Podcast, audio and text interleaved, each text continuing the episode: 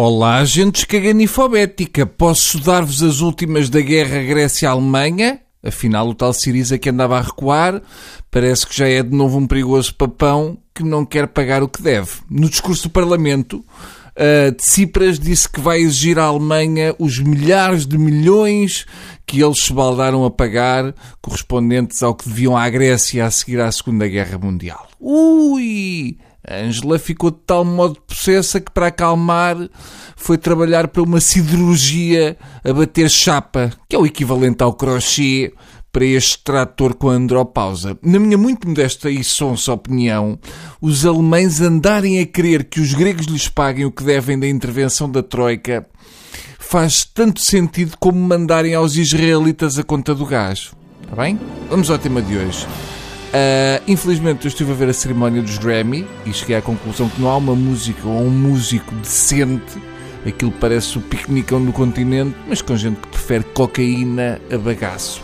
Lembram-se do Festival da OTI e Grammys? Façam o mesmo, está bem? Faleçam. E já não vou entrar pelo guarda-roupa dos artistas, que neste caso dá mesmo para entrar porque aquilo é tudo a descoberto. Não me interpretem mal eu até aprecio a Madonna, mas não precisava de ver tanto nesta altura. O que a Madonna trazia vestido, de costas, parecia um teste Rorschach, aquele dos borrões de tinta, mas com nádegas. Aquilo fica muito estranho. Até se viam os esticadores a fazer um esforço desumano para aguentar as nádegas da Madonna e evitar que ela levasse com o nalgame nos calcanhares, tal como acontece nos supermercados com os carrinhos dos outros. É um vestido espetacular para sair à noite caso ela ande a tomar supositórios de Olviran de uma em uma hora.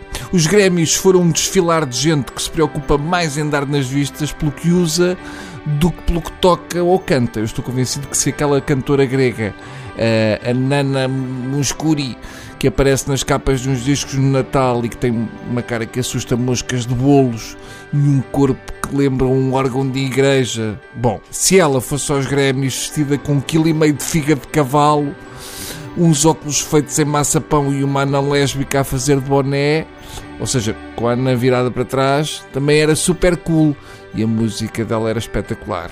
Foi longa a explicação, mas, mas eu, eu, acho que no fim perceberam o meu ponto de vista. Por exemplo, a Cia, a cantora, uh, levou uma Cia mais pequena, igual a ela, mas sem aquele cabelo dela, que parece que eletrificaram seis cães de água para ela fazer aquilo.